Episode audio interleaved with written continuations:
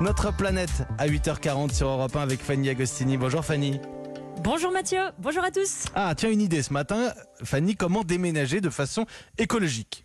Ben oui, c'est vrai que la période Covid a incité beaucoup de citadins à s'installer plus au vert, mais décider de changer de cadre de vie peut avoir une contrepartie carbone très forte. Exemple, l'éloignement plus grand avec votre lieu de travail, si vous ne pouvez pas télétravailler, peut vous amener à faire des trajets plus longs et donc plus carbonés, ou encore toutes les affaires que vous allez jeter euh, en faisant vos cartons, ou bien les travaux que vous allez réaliser dans votre nouveau logement. Tout cela a un coût environnemental. Voilà pourquoi ce matin je vous parle d'un kit qui vous aide à déménager de façon écolo.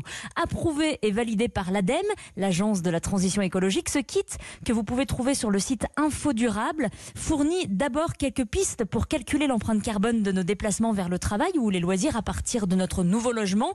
On y trouve aussi, ça c'est marrant, des astuces pour faire du co-déménagement, c'est-à-dire grouper le transfert de vos affaires avec d'autres déménageurs. Alors ce kit aide aussi les particuliers à contribuer à la baisse des émissions du secteur du BTP.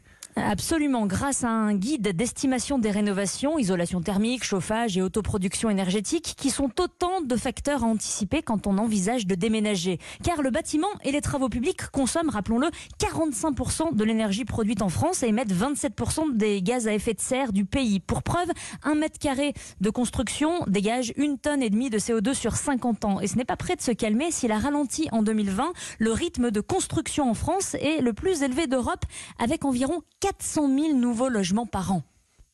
D'ailleurs, la, rénovation du, bâtiment, c'est un enjeu pivot du plan de relance européen.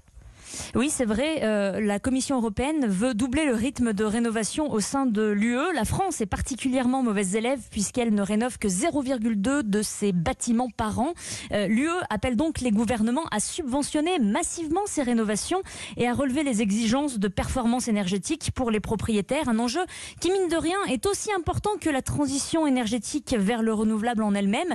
Performance énergétique et bannissement des énergies fossiles sont en fait les deux faces d'une même pièce. Merci Fanny Agostini, notre planète, c'est tous les matins et c'est sur Europe 1 bien sûr. Dans quelques toutes petites